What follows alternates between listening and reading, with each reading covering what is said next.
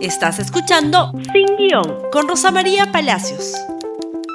Muy buenos días y bienvenidos nuevamente a Sin Guión. Y a estas alturas, sería raro que usted no tenga un pariente directo, alguien en casa, un amigo cercano que no esté en este momento infectado.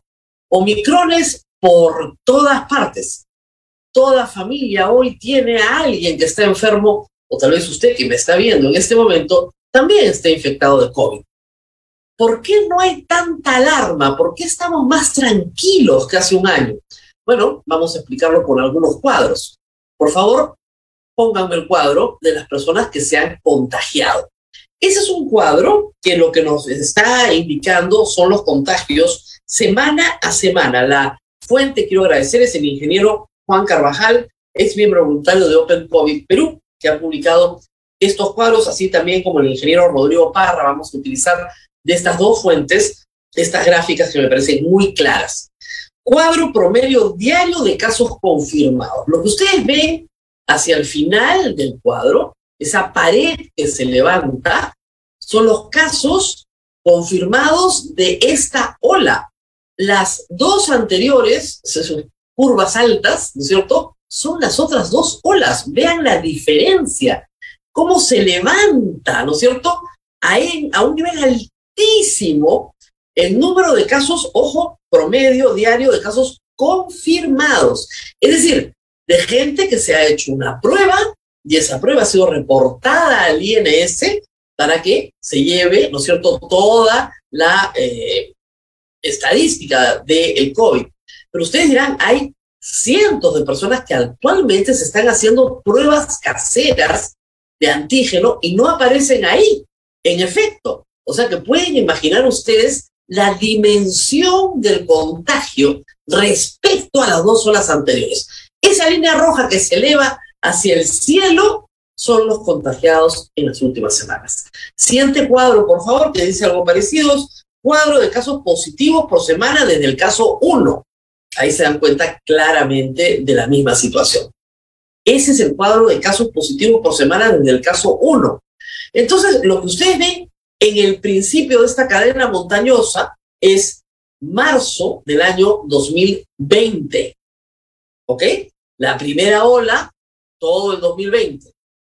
La segunda, baja, baja, baja, acuérdense ustedes, en julio, agosto, septiembre, octubre, noviembre, diciembre, trepa.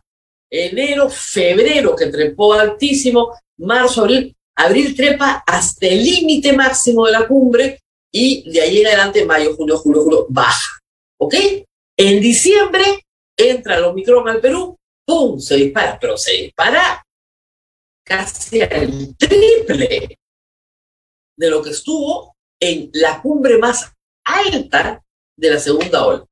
Es impresionante la eh, velocidad de contagio de la variante Omicron que se refleja en estos cuadros y que, claro, tiene tan preocupada a tanta gente porque, en efecto, digamos, como decía al principio, ya a estas alturas es muy difícil en Lima encontrar gente que no haya tenido COVID, porque el contagio es muy, muy expansivo. Y esto es, ojo, de casos de personas cuyas pruebas han podido ser registradas por el Instituto Nacional de Salud. Hay muchísimas personas asintomáticas y muchísimas personas que teniendo eh, los síntomas no tienen acceso a pruebas. De eso vamos a hablar también ahora. ¿Qué más tenemos? El cuadro de ocupación de hospitalaria por COVID en el Perú. Y ahí tenemos la gran diferencia. Lo que ustedes ven ahí es el cuadro de ocupación hospitalaria, que es lo azul, y el cuadro de ocupación de UCIs, que es lo rojo. Y miren ustedes, ahí está la primera ola, clarísima ese pico, ¿no? La segunda ola, ese pico, que coincide más o menos con, ¿no es cierto?, las olas que hemos visto de contagio en los dos cuadros anteriores, pero miren lo que pasa con hospitalización y ocupación de UCI. Se queda abajo, se queda completamente abajo. Es decir, todavía en el Perú hay capacidad hospitalaria y capacidad de UCI, porque el Omicron se enfrenta a qué? A una población vacunada.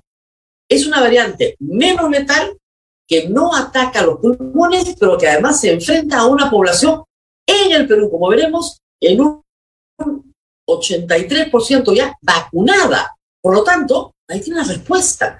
Quien no quiere entender esto, por favor, el siguiente cuadro, que ya habla de muertes, no, perdón, esta también es de, eh, perdón, este también es de ocupación de UCI.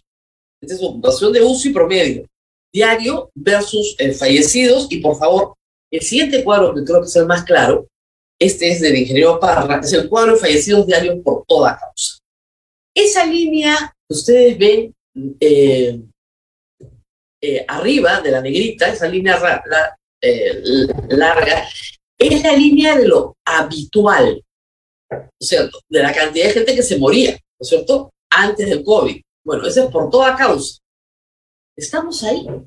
Un poquito más alta, sí, un poquito más alta, pero miren ustedes, comparen con la pared que puse en el primer cuadro y si ven ustedes, el nivel de contagios es brutal el nivel de muertes se mantiene más o menos en el mismo nivel, un poquito más arriba, pero muy poquito. Esto en realidad es un cambio dramático en las condiciones en las que estamos viviendo el COVID. ¿Qué quiere decir? Que si usted está vacunado con sus dos dosis, mejor con sus tres dosis, no va a morir, no va a ir a una UCI y tenga que ser hospitalizado. Eso es lo que quiere decir.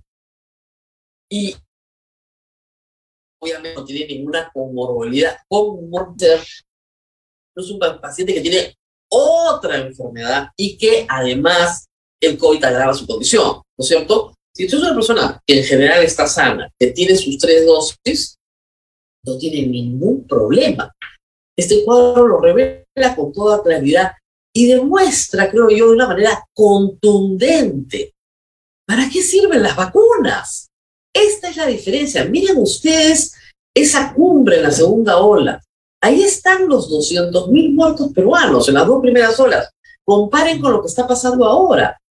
Si a alguien le queda alguna duda de la importancia de las vacunas, vean este cuadro. Es sencillísimo de entender. Esas montañas que ustedes ven son montañas de personas que han fallecido. Son todas las personas que han fallecido en el Perú en los últimos, en marzo serían dos años. Eso es lo que tenemos. ¿Qué hemos hecho? ¿Se ha vacunado la población? Sí. La variante que viene, esta Omicron, es muy contagiosa, sumamente contagiosa, pero menos letal, sí. Feliz coincidencia, se baja completamente el número de fallecidos, de hospitalizados y de el 93% de los fallecidos son personas que no recibieron ninguna dosis de vacunación. 93%. Y del 7% fallecidos, hay un grupo que recibió una sola dosis y no estuvo adecuadamente protegido, o personas que tenían otra enfermedad subyacente que se agravó con el COVID. Este es el tema central. Por lo tanto, tenemos que seguir luchando todos los días con la vacunación. Nadie quiere enfermarse, no busque enfermarse a propósito, pero hay que seguir luchando con la vacunación. Y luego tenemos finalmente el, eh, la gráfica del MINSA del avance de vacunas. Y acá ya el Estado peruano ha colocado 54 millones de dosis en menos de un año, en menos de un año. Eso es notable. 54 millones de dosis que implican para los peruanos más del 83% de vacunados con dos dosis de la población objetivo, que son los mayores de 12 años. Ahora, ahí tenemos los porcentajes de la tercera dosis. La tercera dosis se ha aplicado a personas mayores de 65 años en un 55.9%. Todavía es bajo, todavía es bajo. Pero lo que es más bajo, y en eso hay que pelear, es que la tercera dosis solo se ha aplicado al 22% de toda la población mayor de 18 años. Y ahí sí hay que apelar, hay que ir a ponerse la tercera dosis. Evidentemente hay problemas. Todo lo que les estoy contando probablemente ustedes ya lo saben, pero hay problemas que destacar. Primer problema, en este Omicron por todas partes hay cientos de miles de personas contagiadas que quieren, ¿no es cierto?, superado el contagio, ponerse su tercera dosis. Asisten a un local de vacunación y hay que llenar una cartilla. Y te preguntan, ¿usted ha tenido COVID en las últimas dos semanas? ¿Ha dado positivo al COVID en las últimas dos semanas? Si respondes que sí, te dicen que regreses en 90 días. ¿Qué entienden ustedes? Que hay que esperar tres meses después de un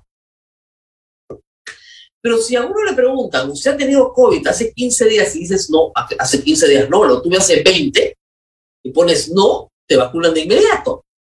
Entonces, muchos doctores dicen, hay que esperar 15 días. Otros médicos te dicen 60 días y otros te dicen 90 días. Por favor, Ministerio de Salud, nosotros desde el periodismo hacemos el trabajo de orientar a la gente. Ayúdennos con la orientación correcta. Las personas que ya tuvieron COVID se puede poner la tercera dosis. Pregunta que muchas personas están haciendo sobre la variante Omicron. ¿Qué tipo de inmunidad me da el haberme contagiado? Porque si me da meses, 90 días, y ahí me vacuno. Yo sé que no hay respuestas a todo esto, es difícil de conseguir las respuestas en el cual no hacemos tanta ciencia como se hacen otros, pero la experiencia mundial nos tiene que dar alguna luz para encontrar respuestas claras a preguntas muy concretas. Pero hay otras cosas que están faltando. Tenemos un cuadro también elaborado por el ingeniero Juan Carvajal sobre la vacunación por regiones. Y miren ustedes que hay diferencias. ICA está a punto de lograr el 100% de su población objetivo vacunada. Es notable. Todas las regiones deberían estar en ese nivel. Tacna, que empezó muy arriba, se ha quedado a media tabla. ¿Qué está pasando? Y ahí también hay que hacer un trabajo diferenciado del Ministerio de Salud para jalar sobre todo a las regiones de la Amazonía que se están quedando muy atrás por condiciones geográficas, es cierto, pero también a veces por falta de información y de trabajo. El tuit de la presidencia de la República, si me ayudan por el siguiente, el 31 de diciembre, cuando terminaba el año, decía, ya nos vacunamos el 80% de los peruanos.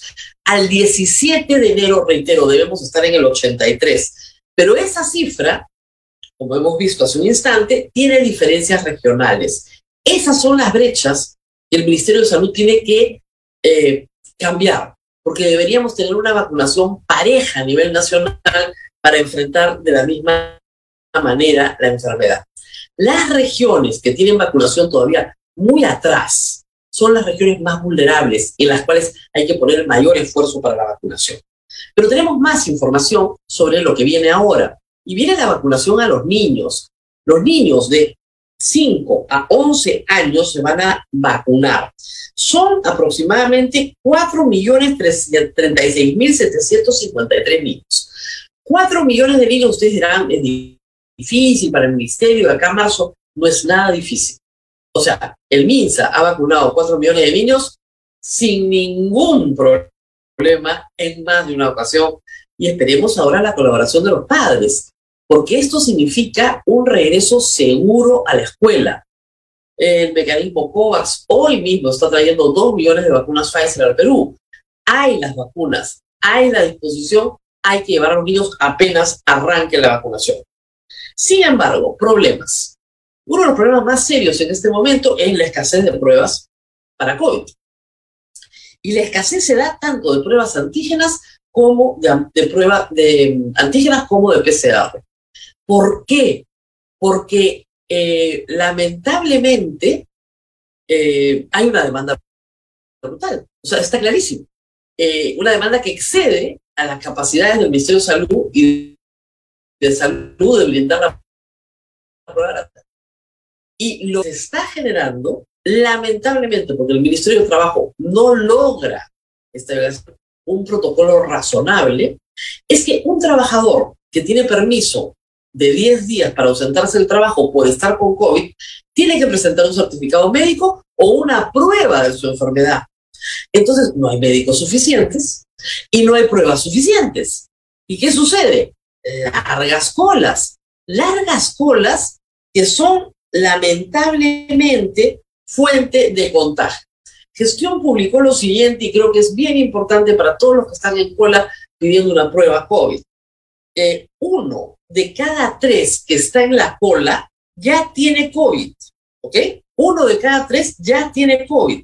Uno de cada tres con COVID significa que usted va hacia la cola, probablemente no tiene COVID, pero sale con COVID de todas maneras, porque la variante Omicron es contagiosísima. Entonces, esa cola es la fuente del contagio. Bastaría con decir, señor, he hecho cola para conseguir prueba COVID para que de frente ya tenga un certificado. Si uno de cada tres que acuden ya tiene COVID, entonces no hay mucho más que hacer. Todos salen de ahí contagiados. Se presume que todos salen de ahí contagiados. Y hay que decir algo. Usted no sabe si tiene Omicron o no. ¿Por qué? Porque nuestras muestras se van al INS y es ahí donde se hace el análisis.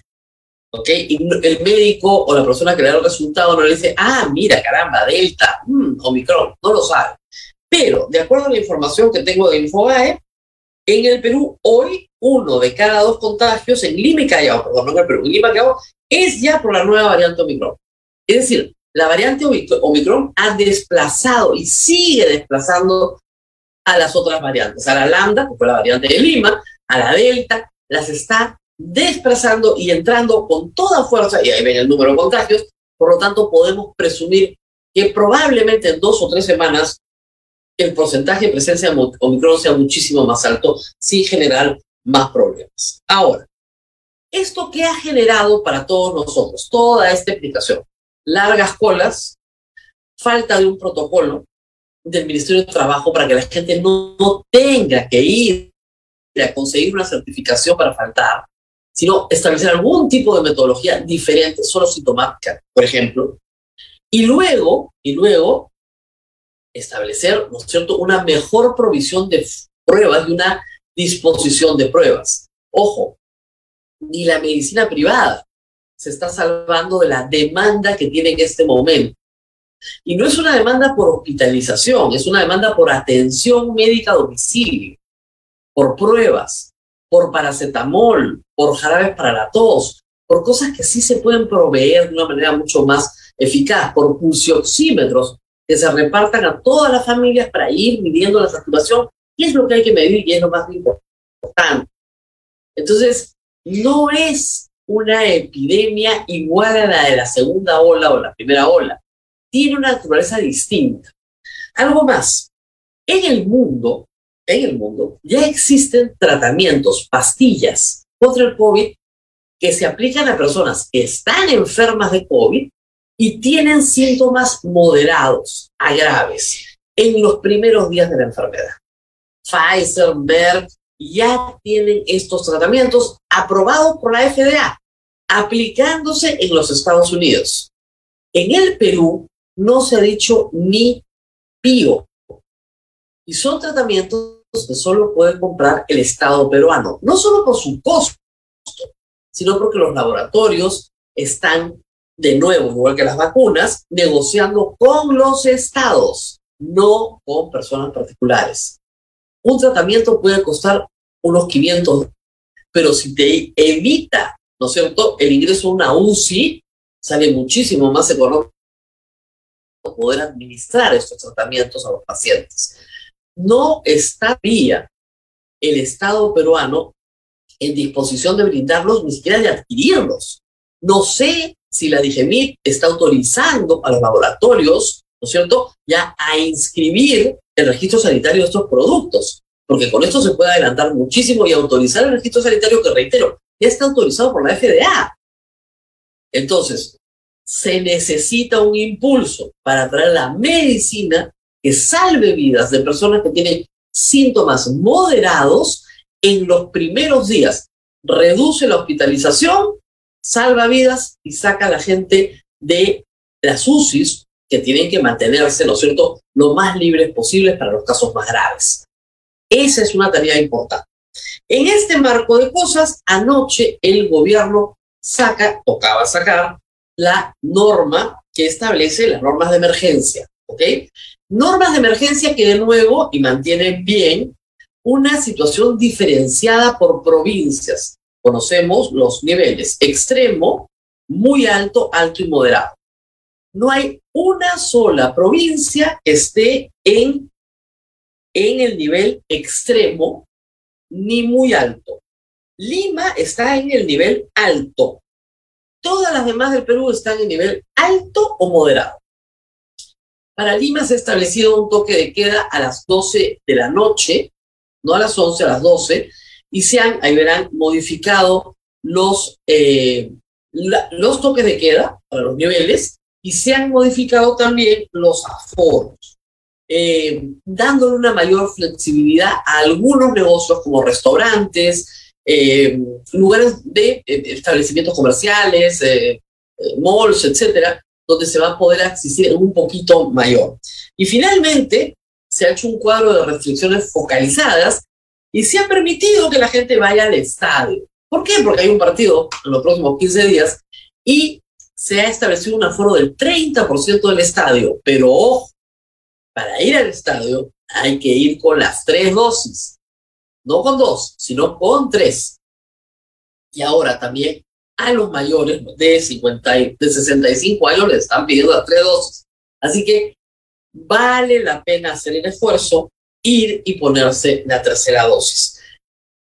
En este programa, para que tengan una idea del grado de expansión del Omicron, eh, somos eh, yo la que hablo y seis que están conmigo detrás de la pantalla. Bueno, de los seis, hoy día solo hay tres. Los otros tres tienen COVID. Esa es la situación en casi todo el Perú en este momento.